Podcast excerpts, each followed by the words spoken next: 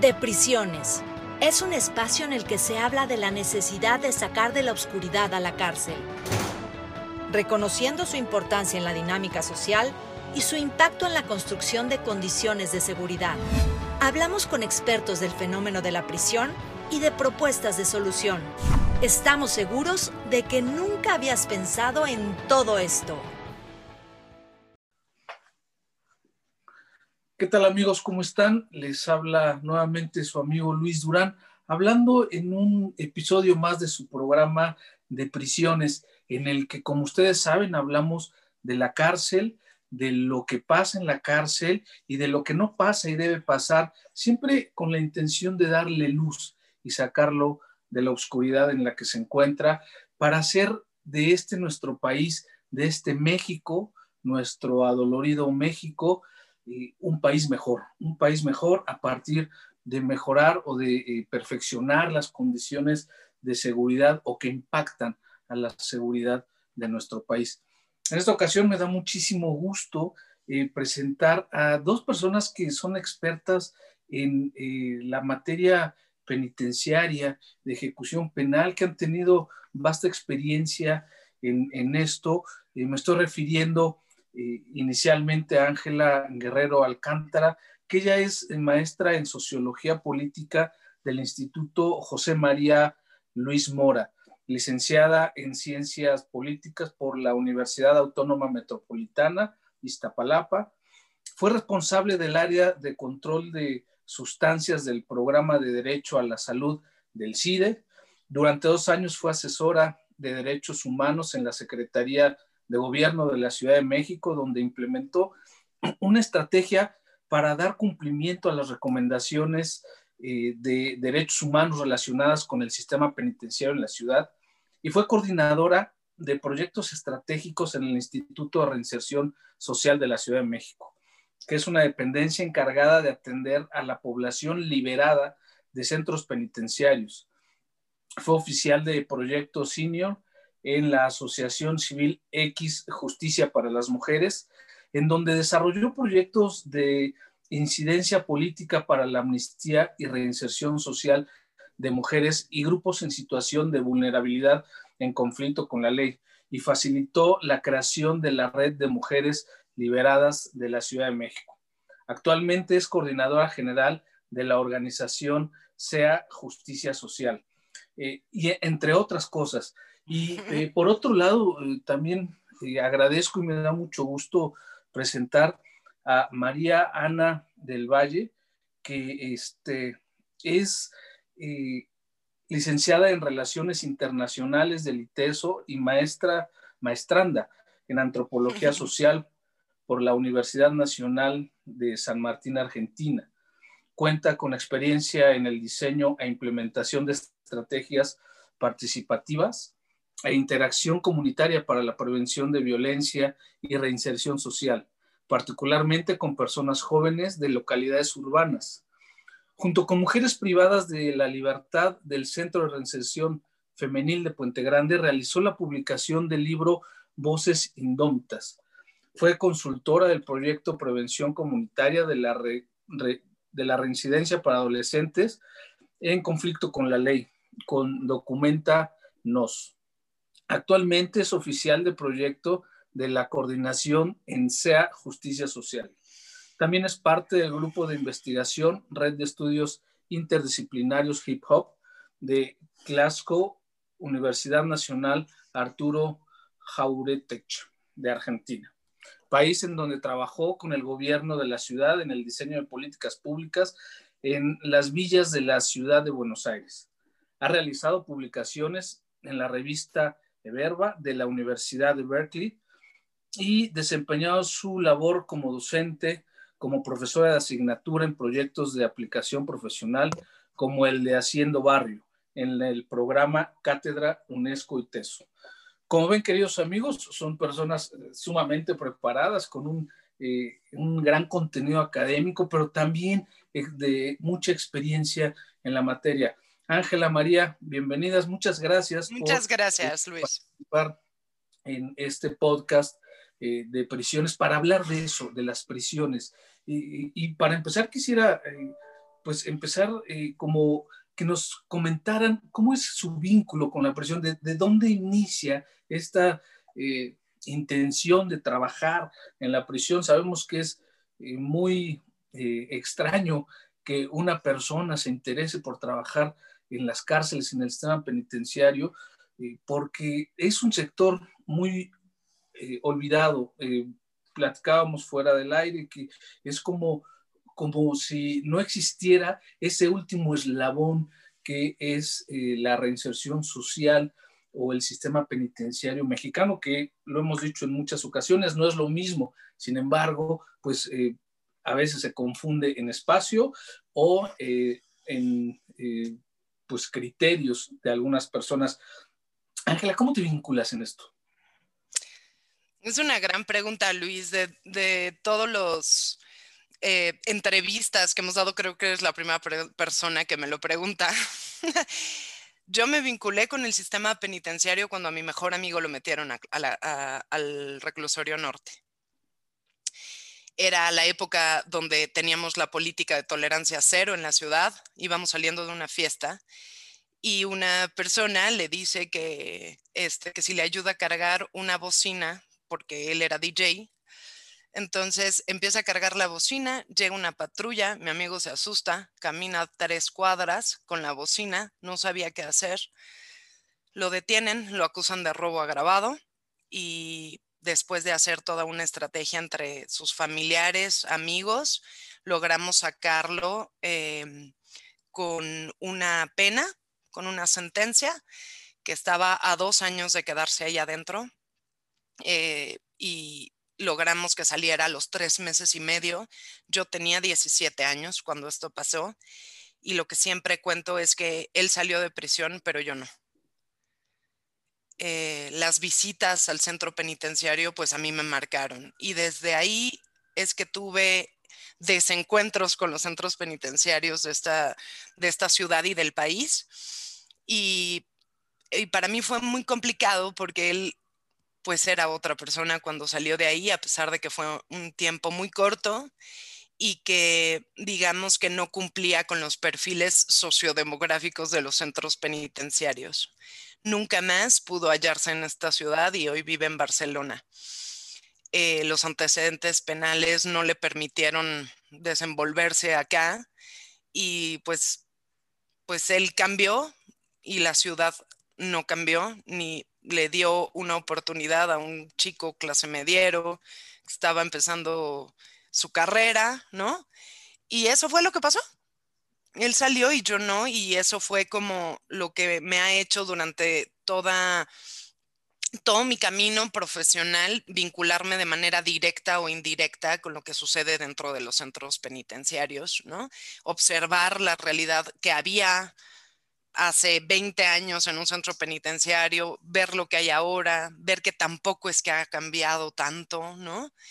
Eh, lo que pasa es que ahora hay más ojos observándolos eh, y que eso ha logrado limitar muchas de las violaciones a derechos humanos que hay adentro. Y pues con el paso del tiempo entender justo lo que decías, ¿no?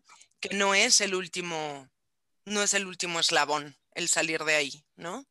Entonces, este, pues desde ahí es que nos hemos propuesto trabajar de manera muy, muy intensa y con, todo el corazón y cabeza eh, para que en este país existan políticas de reinserción social postpenitenciarias acorde a las necesidades y demandas de las personas y de las comunidades que están en conflicto con la ley. Uy, Ángela, no, no me esperaba este rebote, este, no, no, conocía esa, esa historia, que al final, pues es un, es un contacto directo con el sistema eh, y es un contacto desde adentro, porque me imagino las visitas o todo, todo lo que pasabas, ¿no? Cuando, cuando ibas a visitarlo, las revisiones, es esta falla o falta constante eh, a los derechos humanos del periodo de la libertad pero también de la visita, ¿no? Y de la familia y del personal penitenciario. Y de, o sea, como que es, es un costal lleno de eh, faltas y, violaciones a los derechos humanos de todo el que toca el sistema penitenciario. eh, tú lo viste, lo viste y lo viviste y entiendo que, bueno, nos estás platicando que ahí es en donde te vinculas y te interesas por, eh, pues, por, esta, este, esta parte, este sector de la sociedad. ¿Esto incidió para que estudiaras sociología o ya estabas encaminada o cómo? Ya estaba encaminada, yo ya formaba parte de muchos colectivos políticos de activismo juvenil, ¿no? estaba, me estás haciendo muchas preguntas que nunca había contado al aire. Formaba parte de, grupos de apoyo a los zapatistas en Chiapas. O sea, no me politicé con, eh, con los centros penitenciarios, sino que a partir de ahí entendí que era un lugar donde no podíamos no podíamos no ver, ¿no? Como parte de cualquier agenda de derechos, como parte de cualquier lucha. Entonces, de manera intermitente y a veces de manera muy indirecta, por eso es que, pues, es que a los plenos 17, 18 años, a todos nos golpeó la política punitiva, ¿no? Y este grupo de amigos cambió, todos cambiamos con esta experiencia porque fue muy complicado además, porque había otro amigo que corrió más rápido que él y entonces él estaba de alguna manera prófugo, ¿no? Entonces, vivir la otra cárcel en medio de, éramos una comunidad muy, muy cercana, vivíamos todos muy cerca, y eso pues nos cambió el camino y por supuesto que eso fue lo que me hizo estudiar la, la, cárcel desde la ciencia política y no desde otros aspectos, ¿no? Como puede ser la psicología, el derecho, sino que era aquí hay personas que están en la periferia y que este mundo donde quepan muchos mundos no va a ser justo mientras las personas que están en prisión no formen parte de él. ¿Y ya es justo? No. Estamos lejísimos. ¿no? pero bueno, uno tiene que tener este, utopías y sueños muy grandes para avanzar un poquito más, ¿no?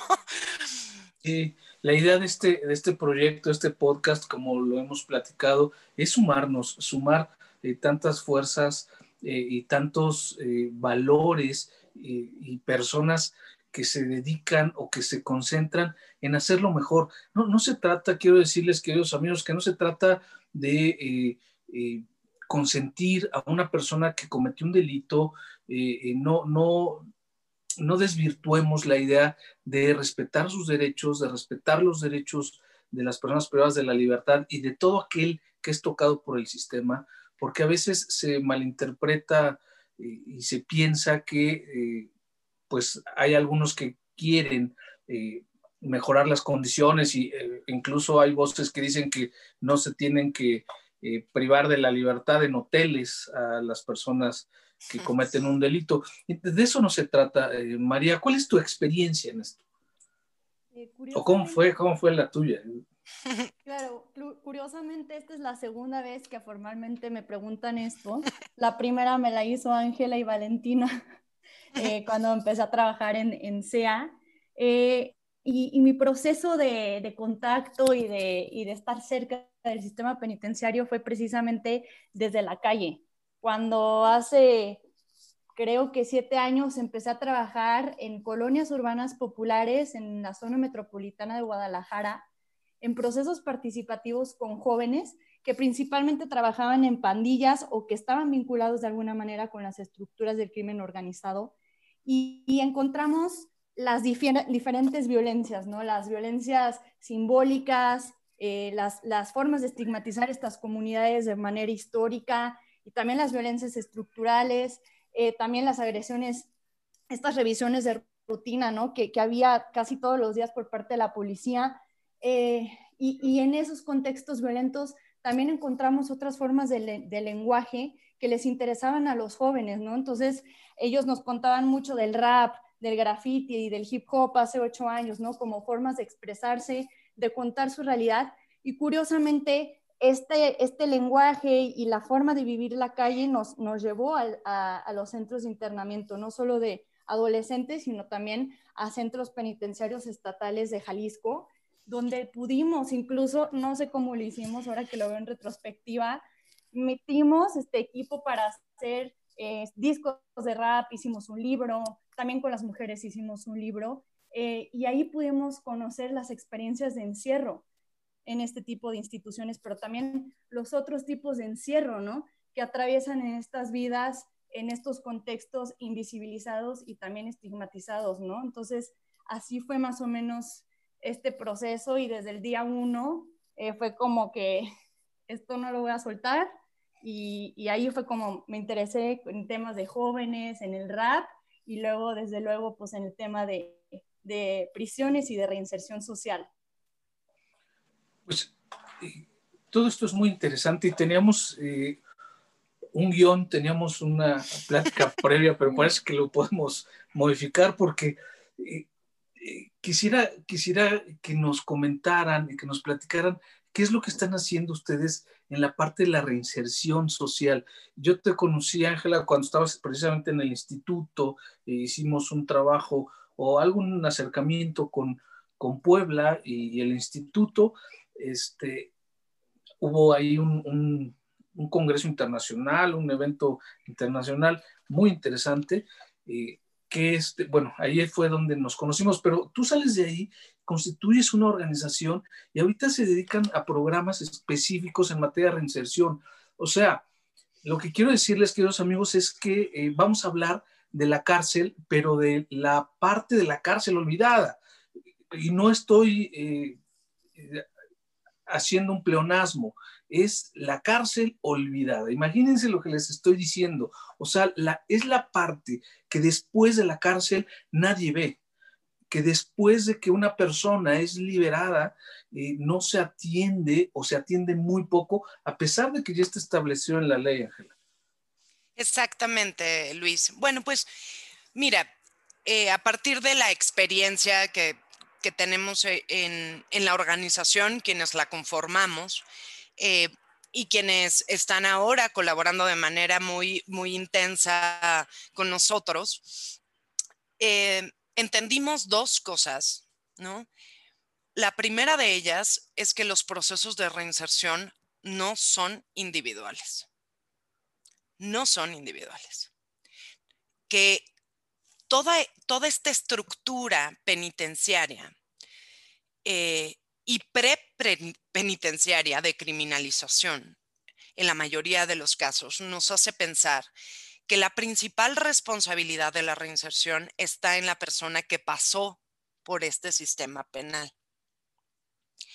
Pero cuando empezamos a observar ciertas cifras, el primer estudio que tuvimos a la mano fue el de la Ciudad de México, y eh, fue un estudio hecho en el marco de PRONAPRED, limitado, por decirlo de alguna manera, ¿no? En varios centros penitenciarios de la ciudad, arroja un dato que, eh, pues, en, en principio me desconcerta y de ahí es que partimos para armar esta organización. Y el dato es que el 60% de las personas que están en centros penitenciarios proviene de 26 colonias de la Ciudad de México la Ciudad de México tiene prácticamente mil colonias. Entonces, eso lo que nos indicó fueron dos cosas. Una, las políticas de prevención del delito, por supuesto que funcionan, son necesarias, pero no son suficientes ni alcanzan para trabajar en las zonas donde provienen o el lugar de origen de las personas que están en prisión. ¿Esto qué significa? Que tienes ubicadas cuáles son las colonias donde habría que trabajar. ¿Por qué? Porque los lugares donde las personas viven no necesariamente son los lugares donde delinquen. Entonces necesitas de una intervención distinta. Y curiosamente, estas colonias son las, unas de las 26 colonias con mayores niveles de desigualdad y mayores niveles de pobreza de la ciudad. Entonces, lo que nos hace pensar es, por supuesto que hay un proceso individual donde la persona toma la decisión de no delinquir, de, tomar otro camino de vida, pero existen muchas otras corresponsabilidades alrededor de esto y muchas otras causas que los llevaron a delinquir. Y esas otras causas sí tienen que ver con los niveles de desigualdad, de exclusión, discriminación y pobreza que tenemos en el país y en el cual todos tenemos una parte de responsabilidad. Entonces, la segunda parte es cómo trabajas, uno, en esas zonas de origen y dos, cómo trabajas con la población que sale. Cuando tú haces esa pregunta es, ¿qué pasó en el momento en el que saliste del centro penitenciario? Un sinfín de entrevistas que hemos realizado es, pues lo que pasó es que yo cambié, pero el barrio no. No puedo volver, no puedo pararme ahí. Y acá la idea no es tener, no es enfocarlos a decirles, vete a otro lugar, sino qué procesos de reinserción necesitan tener esas comunidades y esas colonias para que estas personas puedan regresar a un barrio más armónico, más inclusivo, más pacífico.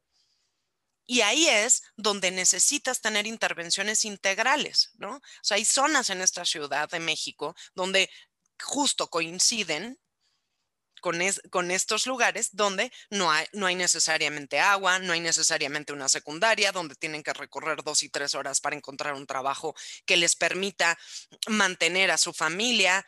Eh, o mantenerse ellos mismos o ellas mismas. Entonces, estos contextos de pronto quedan olvidados cuando hablamos de cárcel, ¿no? Porque este discurso dicotómico entre el malo y el bueno y el que delinquió y el que no delinquió come todas, todos estos grises que hay alrededor y observar las causas más allá, que por supuesto que es importante, de un contexto familiar, de una historia de vida individual. Y entonces, pues justo la organización a lo que estamos decididas y hemos empezado a trabajar eh, eh, hacia el próximo año, esperamos tener la información básicamente de todo el país en torno a de dónde vienen las personas que delinquen no nada más qué historias de vida tienen, sino de dónde vienen y qué trabajo se hace en estas zonas, ¿no? Sí, muy probablemente se vayan a dar cuenta de que no se hace mucho trabajo, ¿no? O no mucho trabajo institucional. Este, ustedes los sociólogos hablan de estas desventajas, las desventajas eh, que eh, la persona tiene en su historia de vida que eh, de repente los llevan a delinquir y puede ser que una de esas desventajas sea su contexto comunitario, ¿no? Su, el lugar en donde están. Los criminólogos hablan del medio ambiente nocivo, sin embargo, pues a lo mejor podríamos quitarle esa parte, esa palabra de nocivo, y porque es, es su medio ambiente, es su, el lugar en donde están, de donde surgen, en donde nacen. Probablemente lo que habría que hacer es eh, empezar a trabajar desde una eh, perspectiva de prevención ahí, ¿no? Si es correcto lo que digo, estoy diciendo algo raro. Sí, por supuesto que sí, pero acá el asunto es que por supuesto que tenemos que verlos como un grupo poblacional, el cual requeriría de distintos tipos de intervención en materia de prevención. Pero mientras no trabajemos lo que está debajo de eso, que son estos niveles de desigualdad, estos niveles de exclusión, de clasismo y de pobreza, no podremos, no, no habrá política de prevención eficaz una de las entrevistas que, a mí me aclaró mucho este panorama es una historia muy dura de una, una mujer que, que estuvo dos o tres veces en Santa Marta. Y entonces eh, nos dedicamos a hacer durante un año historias de vida. Y lo que ella me contó, creo que, que pone por enfrente esta fotografía, ¿no? Eh, ¿había, ¿Había algún familiar tuyo que hubiera estado antes en prisión? Sí, un tío, ¿cuál era tu contexto de, del diario de la niñez?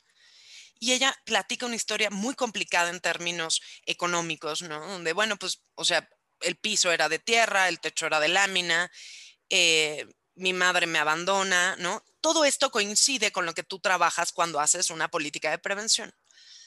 pero, pero el recuerdo más duro que tengo es que la vecina tenía casa de cemento tenía dos papelerías y para nosotros era la rica de la zona. Y ella lo que hacía es que me aventaba la comida por la ventana. Y decía que me la daba. Claro que cuando yo crecí lo que quería era demostrarle que yo ya, ya no me tenía que aventar la comida, ¿no? Y es muy desgarrador lo que estoy diciendo y de pronto puede sonar muy victimista, pero me parece que es la manera de mostrarlo. O sea, son todos estos círculos de desigualdad, de exclusión y de pobreza vistos en una escena. Claro que lo que dice Abby es, yo iba a conseguir mi dinero y la vía en la que yo iba a sobrevivir a cualquier costo. Después entendí que estaba equivocada, esa señora, no yo. Pero no es el único. Este, este relato no es aislado, Luis. De ahí que no podemos pensar que un problema estructural se resolverá con una política específica. Por eso es que tenemos que empezar a observar toda la, toda la estructura económica, social, política y por supuesto de prevención. ¿Qué mejor que hablar de prevención, pero desde un ámbito integral? ¿Y con esto a qué me refiero? Cómo el gobierno está invirtiendo en generar espacios públicos. Discúlpenme, pero hoy invierte a partir de los lugares disponibles y no donde más se necesitan y no donde las comunidades lo piden o lo demandan.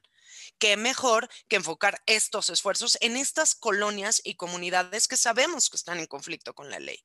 ¿Por qué no acercarnos a preguntar a estas comunidades de qué manera podemos reducir la violencia. No podemos verlos fuera de las mesas, ni de negociación, ni de demanda. Porque sí tenemos que entender que ya no somos su voz. Tienen voz. Necesitamos ver de qué manera sentarlos sobre la mesa. Y es bien interesante porque cuando lo pones ahí, muchos han dicho, no, es que eso es como darle un garrotazo al, al gallinero y que no hay manera de sentar. No, sí hay hay formas de organización dentro de los centros penitenciarios. No veo por qué no puedan haberlas afuera. Pero es un tema poco tratado, sí, donde nos cuesta mucho trabajo verlo como algo global, ¿no? Como una parte de todo. Y que también las historias de vida penitenciarias de pronto no aplican para todos en este esquema, ¿no? O sea, no perdemos de vista que hay delitos que por supuesto que van más allá de este contexto, pero que no podemos dejarlo de lado, ¿no? Desafortunadamente son historias, eh, como dices, no aisladas, son historias demasiado comunes. Eh, incluso parece que ya son la mayoría de las historias, estas, eh, pues que nos retratan la realidad de nuestro país. cuando, cuando han involucrado a, las personas que, que están en estas colonias, en estos lugares que ustedes han advertido que es en donde surgen las personas que cometen el delito o en donde se cometen los delitos, ¿qué, les piden o qué, qué, es, cuál es su principal demanda? Ciudadanía. Claro que no te lo plantean así, ¿no? Pero por supuesto que las principales demandas en la gran mayoría de los casos son, y hay diferencias de género bien importantes, ¿no? En el caso de las mujeres es vivienda, vivienda. No tenemos dónde dormir. Mucho menos puedo volver. No me discriminen. Necesitamos un apoyo médico. Eso es ciudadanía. Al final son demandas sociales básicas, ¿no? Por supuesto que no vienen a decirte lo que quiero es una ciudadanía activa, ¿no? no es ese el lenguaje ni el ni siquiera el nuestro, vamos. Pero es eso, trabajo, ¿no? Eh, precisamente ahora que, que, tocas el tema del trabajo, ¿no? Pero un poquito más atrás, eh, platicando con muchos jóvenes este, en conflicto con la ley y que están en centros de internamiento, y lo pongo como un ejemplo, ¿no? Que, que, funciona de radiografía de compleja de estas situaciones, es que, es que muchos, como decías Ángela, decían, es que mi principal miedo al salir es salir del centro, ¿no? ¿Por qué? Porque esto les implica poner en riesgo su propia vida y la de sus familiares. Entonces, eh, tomar estas, estas cuestiones como punto de partida nos hace ver que, que, pareciera que la reinserción es como casi un privilegio en vez de un derecho humano, ¿no? Y es sumamente preocupante. Y también el tema de, de la identidad y del trabajo, o sea, es, es muy curioso, o sea, cómo, cómo no solo esta, esta frase se me hace durísima también de un, de un, chavo que nos compartió, o sea, su desánimo de, ¿de qué, ¿de qué me va a servir a mí? ¿Y cómo me voy a, a sentir entusiasmado si voy a salir de un centro de internamiento para entrar a otro? Y se refería a la, a la maquila, ¿no? Entonces, es sumamente fuerte este testimonio y nos hace, nos hace reflexionar, ¿no? ¿Qué tipo de, qué tipo de acciones, qué tipo de, de, de programas están ofreciendo para estas poblaciones? O sea, el hecho de que sean personas que vienen de estos contextos no significa que no puedan soñar a ser ingenieros, a ser arquitectos. O sea, muchísimos chavos me contaban, yo quiero ser arquitecto, yo quiero ser licenciado, pero al final del día, al salir, eh, número uno, al final del día, al salir, no se, no se van a encontrar con estas opciones por todas estas condiciones estructurales, y dos, no son las ofertas que se les brindan en los centros, ¿no? Este, entonces es sumamente, sumamente fuerte encontrarse con, estos testimonios. Y por ahí va, ¿no? La reflexión.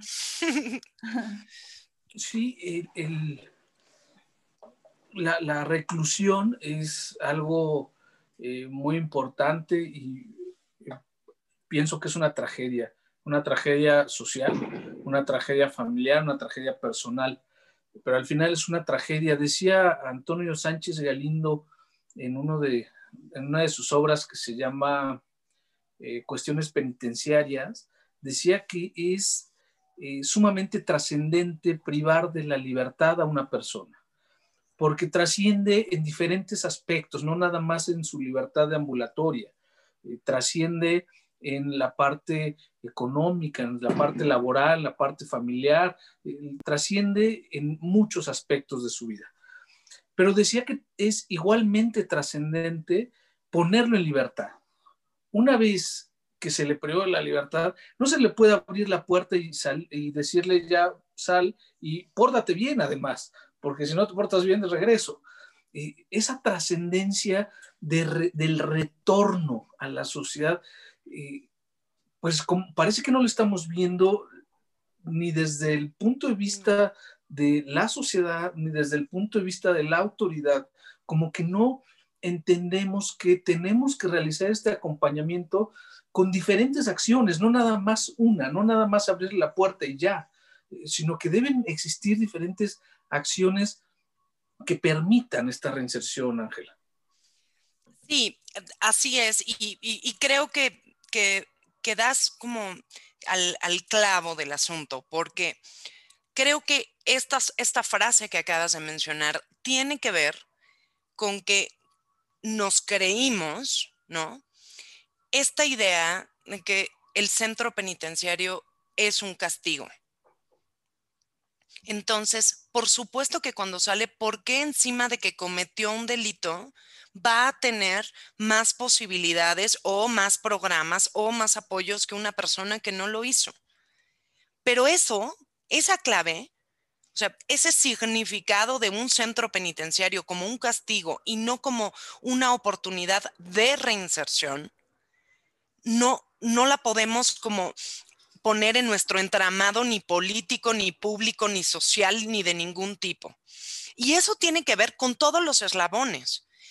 Lo que nosotros hemos hablado una y otra vez y en el proceso en el que estamos eh, en este momento, que este, este año y parte del próximo año estamos dedicados a eh, un proceso de investigación y diagnósticos participativos y de construcción de redes comunitarias. Pero todo esto va enfocado desde el inicio en la fiscalía. Lo que está pensando en ese momento el fiscal es, o, los ministerios públicos o las agencias, es qué castigo le voy a poner. Y no qué proceso de reinserción debe tener. Esto pensando, por supuesto, en el contexto de género, social, económico. Este tendría que ser otro criterio donde lo que estás pensando no es cuánto tiempo tendrá de sentencia, sino esta persona cómo podrá regresar. Y, si, y de ahí vamos caminando. En, perdón, vamos caminando en todo este proceso. Esto mismo sucede en el centro penitenciario donde sabemos perfectamente los custodios, eh, todos están enfocados en estas personas están cumpliendo un castigo. Y ahí hasta el juez de ejecución, donde son impactantes las formas en las que el juez de ejecución impone una segunda pena.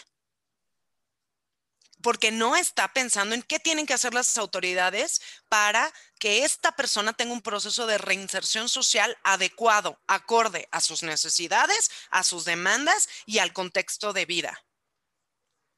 Y por supuesto, en torno a las otras áreas del Poder Ejecutivo es, ¿qué hago para que esta persona que está en conflicto con la ley regrese a un contexto, a una comunidad que no sea la misma para él? Entonces, ese es como todo el camino que estamos tratando de conjuntar en una minería de datos, Luis, porque es una minería de datos, para poder, para poder empatar lo que está sucediendo con el Poder Judicial, con las políticas de prevención del delito, con las zonas de donde provienen y la política de Estado en materia de reinserción inexistente, por supuesto, pero que está obligado el Estado a hacerla. Entonces, es bien impresionante cuando tú empiezas a ver, es que siempre esta ha sido una tarea que se le ha dado a las organizaciones de la sociedad civil, a los patronatos, como si el Estado no fuera responsable de restablecer derechos. Y sí lo somos. Y no tenemos por qué venir aquí a juzgar si van a ir a un hotel o no. Perdón, qué mejor que fueran a un hotel, a que, a que vayan a la calle como la gran mayoría de las mujeres que no tienen redes de apoyo en esta ciudad, llegan. Porque si llega a un hotel, quizás tenga menos posibilidades de volver a, a cometer un delito. Entonces, es toda una nueva perspectiva, lo sabemos, tenemos un reto enorme enfrente, la organización, porque es poderle poner eh, digamos, hacerle, hacer más complejo este debate, ¿no? Y más compleja la agenda. Y también venimos un poco, y que es nuestra jugada, pues a complementar el trabajo ya muy importante que hacen otras organizaciones dentro de los centros penitenciarios, donde nuestra idea es cómo nos vinculamos y cómo nos complementamos, ¿no? Eh, creo que, eh, bueno, en los años que, que llevo eh, de ser profesionista y dedicarme a esto, no había, no había analizado esto. Eh, pienso que se trata de darle un enfoque diferente, un enfoque diferente desde la investigación y la persecución del delito. Claro. O sea, no nada más. Y discúlpame que te interrumpa, perdóname que te interrumpa, sí, sí, pero también es del otro lado y es del defensor público y del abogado porque estas personas lo que están pensando es, ¿cómo hago que esta persona quede libre? Y no, ¿cómo voy a hacer que esta persona se reinserte? Sí, entonces es un enfoque eh, integral, diferente. Eh, me acuerdo, seguramente ustedes escucharon cuando el sistema de justicia penal mexicano cambió en 2008, a partir del 2008, se hablaban de los paradigmas. yo creo que esto tiene que ir más allá de un paradigma, eh, tiene que ser eh, percibido como un enfoque diferente y o incluso hasta una filosofía diferente. Pero no sé, eh, Ángela María, qué tanto le podríamos estar quitando el sentido a la sociedad, este sentido de venganza. O, sea, ¿cómo, ¿cómo, lo que yo veo es que la misma sociedad necesita o quiere, busca, no, no, necesita, busca eh, por, por esta percepción de inseguridad y de injusticia, busca, busca sangre, ¿no? Busca cada vez sanciones más fuertes, cada vez eh, consecuencias más graves. Eh, si, si, ¿Cómo podríamos acomodar, embonar o convencer a la sociedad de eh, quitarle esta única acepción a la cárcel, esta única acepción de castigo a la cárcel y dársela con un enfoque diferente de reinserción, eh, de, reconstrucción de, de todo un contexto, no nada más la persona. ¿Cómo podríamos hacerlo? ¿O no se puede? No, claro que se puede.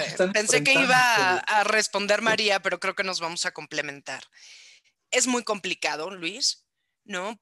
Pensar que, que con esto o sea, a ver, por supuesto que la única cosa que la... y la forma en la que, que, se legitima el sistema penal de manera política es, lo metí a la cárcel, lo agarré, ya no se preocupen, ya está ahí. Me parece que si podemos caminar en un sentido como en tres vías, ¿no? En procesos de mediación, de construcción de paz en las comunidades. Si logramos disminuir, porque aunque no es el objetivo inmediato, estos procesos sí disminuyen los niveles de reincidencia, por lo menos en otros países se observa que es así y logramos tener un sistema de procuración, impartición de justicia mucho más transparente, mucho, mucho menos discriminatorio como es y mucho más eficaz.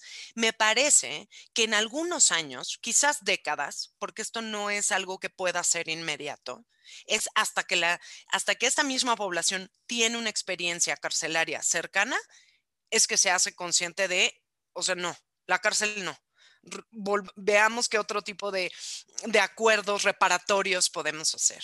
Mientras le quitemos a la cárcel esta idea de, pues que teníamos en las películas, perdón, y que así se nos construyó, ¿no? De castigo y más de reinserción y más de otros procesos, podremos caminar hacia allá. Y que aquí lo más importante es que sí se vea como parte de esta política de derechos humanos, pero también como parte de la política de seguridad pero no desde lo que sucede adentro. Es que tiene que ser desde aquí. Porque no podemos negar quiénes son las personas que están dentro, las que no tuvieron al abogado, las que no pudieron eh, este, tener un juicio este, justo, por llamarlo de alguna manera, ¿no? Que agarraron al juez en un pésimo momento.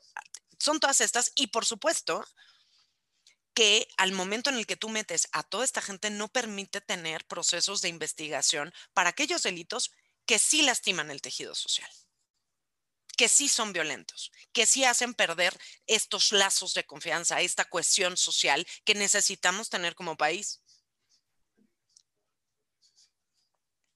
Sí, no, y, y agregando un poquito, ¿no? O sea, por eso en SEA decimos mucho que trabajamos reinserción social comunitaria y que restituya derechos.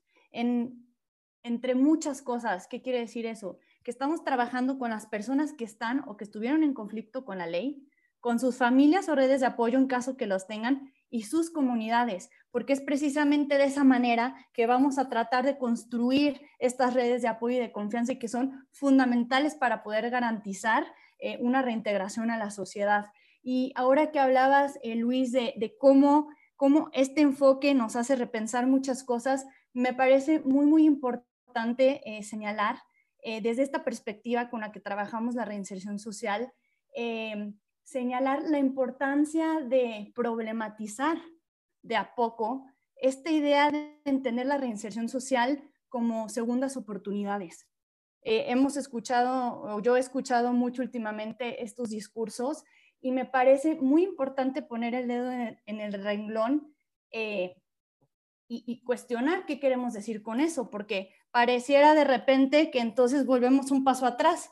A la de segundas oportunidades es quizá volver a, colocar la responsabilidad de una persona en conflicto con la ley de este como si fuera una responsabilidad individual y no una responsabilidad social y ni hablar que es una responsabilidad también del Estado de restituir los derechos de estas personas.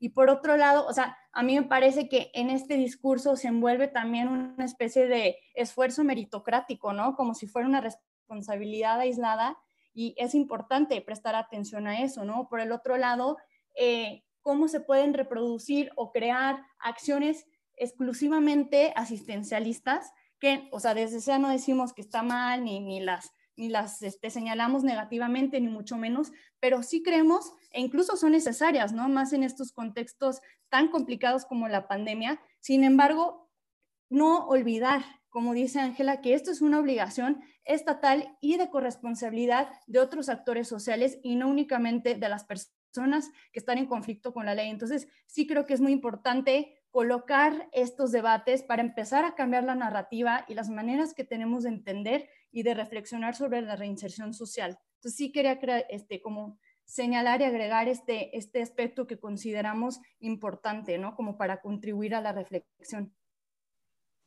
Y esta restitución eh, que tiene que hacer la sociedad, el Estado y la sociedad conjuntamente con la sociedad. A mí no me gustaría disociarlo, como, como ustedes lo hacen, ¿no? Siempre, siempre ver todos los actores y todos los factores que tienen que incidir en lograr esta reinserción. En, esta, en esta parte de eh, la restitución de derechos, eh, quisiera eh, darle un, movimiento a la conversación para hablar de los derechos políticos, de, los derechos electorales. me estoy refiriendo específicamente al derecho a votar, que pues cuando existe una sentencia condenatoria, los jueces quitan o limitan los derechos políticos a las personas condenadas. Entiendo que ya hay eh, alguna iniciativa, ya hay algún ejercicio, hay unas nuevas disposiciones al respecto, Ángela. Así es, Luis. Eh, básicamente lo que tenemos enfrente es que el INE, a partir de una sentencia del Tribunal Electoral, tiene que eh, habilitar los derechos políticos de las personas procesadas o en prisión preventiva, ¿no? En todo el país a partir de 2024. Entonces, el INE básicamente lo que planteó fue, hagamos un proceso de un proceso piloto ahora en 2021, donde únicamente votaran por diputados en cinco centros penitenciarios. Uno de ellos, el femenil número 16, eh, federales, todos, ¿no? Y es muy interesante este proceso porque, o por lo menos llama mucho nuestra atención. Eh, lo primero que, llama mi atención es, por supuesto, que aplaudimos que ese derecho que se les estaba negando eh, y que no tenía por qué negárseles, y si me apuras, no, tendría, no tiene por qué ser, ¿no? Toda esta población tendría por qué, tendría que, que poder votar, ¿no? Eh, la sentencia básicamente tendría que ser una privación de la libertad y no más, ¿no? ¿Y por qué razón? Porque si de por sí vienen de un proceso de zonas, eh, de comunidades, de barrios, donde no necesariamente es tan sencillo tener participación cívica, este, eh, y, comprender y llevar a cabo lo que es nuestra ciudadanía activa, esto lo limitas muchísimo más cuando estás dentro del centro penitenciario. ¿Por qué razón esperamos que se comporten como ciudadanos de primera en el momento en el que salen? Entonces, me parece que es una oportunidad que va muchísimo más allá del ejercicio al voto. Es la participación política, cívica. Es la oportunidad de que aquellas personas que deseen votar, porque normalmente en otros países la respuesta siempre es, si no tengo agua, ¿por qué me estás diciendo que vote? Pero entender esta vía como una forma de, eh, de, participación cívica, de participación ciudadana, pero también de fortalecimiento de ciudadanía, de entender que sí, que no y por qué y de dónde vengo, de una vía para poder llevar a cabo eh, como un camino para poder resolver incluso sus demandas. ¿No? Yo tengo este sueño eh, de, que pase en este país lo que ya sucedió en Costa Rica hace varios años, donde incluso hay debates presidenciales dentro de los centros penitenciarios, donde por supuesto que esta población es observada y observa quiénes son sus candidatas, sus candidatos. Sin embargo, pues en este proceso piloto hay muchas limitaciones, entre ellas que... Eh, del presupuesto que se había destinado inicialmente y que para el INE es fundamental poder hacer un estudio previo a entrar, eh, dados los recortes que hubieron, lo que el INE quitó fue hacer el estudio de los centros penitenciarios y hacer el monitoreo de lo que va a suceder. Entonces tendremos poca información en ese sentido a nivel oficial de lo, de lo que vamos a, a observar. Solamente está previsto la instalación de las mesas, la elección de quiénes van a ser los representantes. Y nosotros en realidad, pues ahí lo que haríamos es un llamado porque tendría que haber un proceso previo de, eh, pues de capacitación, por supuesto, electoral, pero también de acercamiento a formas de participación cívica. Porque acá no vamos a poder medir si fue un éxito o no con el número de votos. Esa no puede ser la idea. Es quién sí tuvieron eh, la posibilidad de organizarlas, ¿no?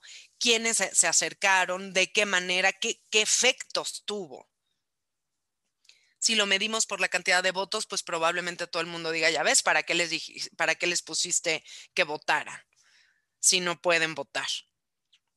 O si no, no les interesa, no se trata de eso, va mucho más allá. Es parte de un ejercicio ciudadano, democrático y que es parte de los derechos, ¿no? Sí, y una congruencia en el discurso, ¿no? Eh, este, si, si eh, están, estamos intentando eh, que regreses o que no te excluyas completamente en la sociedad, que solamente sea una consecuencia jurídica de una conducta delictiva, que no sea trascendente la, la, pena, la pena de prisión, este, pues tenemos, no tenemos por qué, pienso yo, eh, coartarles ese derecho. Pero además, eh, Ángela María, pienso que esto probablemente interesaría más a las personas que buscan un cargo de elección a interesarse en el sector, eh, porque pues hay un número importante de personas privadas de la libertad que en su momento y en su caso representarían buenos votos los que pueden ejercer ellos mismos, pero además sus familias y además el personal penitenciario que se sienta considerado, atendido también en cuanto a, sus condiciones laborales. Por eso pienso que eh, no quita y más bien puede dar eh, esta, este ejercicio democrático, no excluirlos del ejercicio democrático que eh, elige a nuestras autoridades. Sin embargo, pues vamos a ver qué sucede eh, el próximo año, como nos acabas de decir. Nuevamente esta parte es la excluida, ¿no? nuevamente esta parte es a la que le quitaron el recurso para hacer el estudio, o sea, sigue siendo la que menos importa. Eh, pues a lo mejor tendríamos que organizarnos y, entre eh, tantas organizaciones como sea, como libremente, como eh, Ocupa, como La Bola, como Reinserta, como muchas, eh, pues que nos tengamos que sumar y, nosotros, y, e irnos a poner a disposición de eh, las autoridades electorales para que nos utilicen y nosotros hagamos el estudio que se tenga que hacer. Este, desde acá es una invitación y estoy lanzando un exhorto a todos nosotros para sumarnos y si fuera el caso, pues lo hagamos.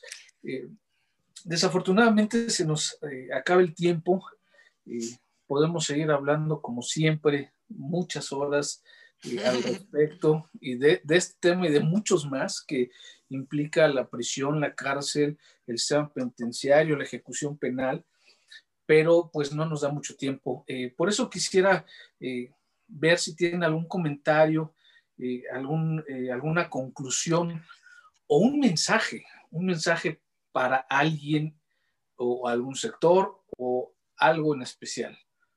Eh, bueno, en principio, pues muchas gracias Luis por la invitación. Siempre es un placer hablar de estos temas.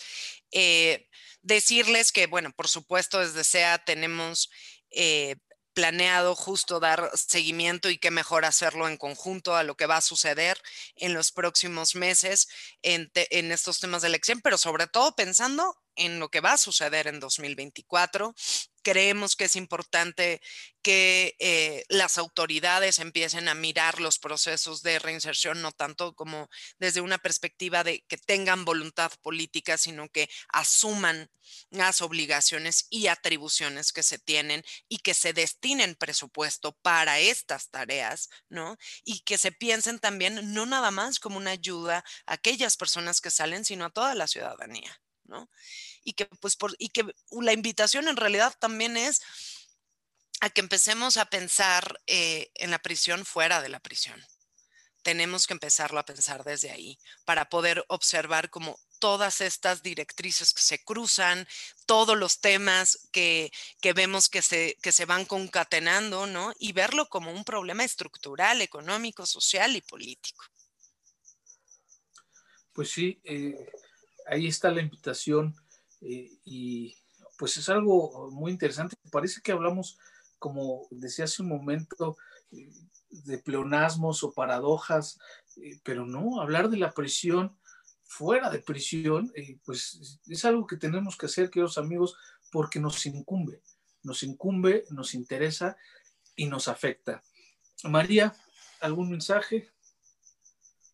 Muchísimas gracias, eh, nada más eh, por, por invitarnos a este espacio que sin duda abre muchas más preguntas que respuestas, pero, pero siempre, siempre contribuye a, repensar y, a, a, preguntarnos cómo, cómo abordamos la realidad y cómo trabajamos en ella. Así que muchas gracias, muchas gracias Ángela y, y pues seguimos, seguimos dialogando. Gracias Ángela, gracias María, gracias Sea por eh, participar, estar presente en este ejercicio de difusión que es de Prisiones Podcast. Queridos amigos, eh, les agradezco como siempre que nos estén escuchando. Si les gusta este programa, eh, pues compártanlo, recomiéndenlo, eh, escúchenlo. Este, y les ofrezco para nuestro próximo episodio un programa igualmente interesante. Hasta luego. Así concluye un episodio más de este podcast de prisiones, en donde hablamos de la cárcel. Como ven, se mencionaron cosas pocas veces dichas. Nos vemos en el próximo programa. Si te gustó este podcast, compártelo. Búscanos en Facebook como de prisiones y en Instagram de prisiones. Y si quieres escribirnos, hazlo a deprisionespodcast.gmail.com.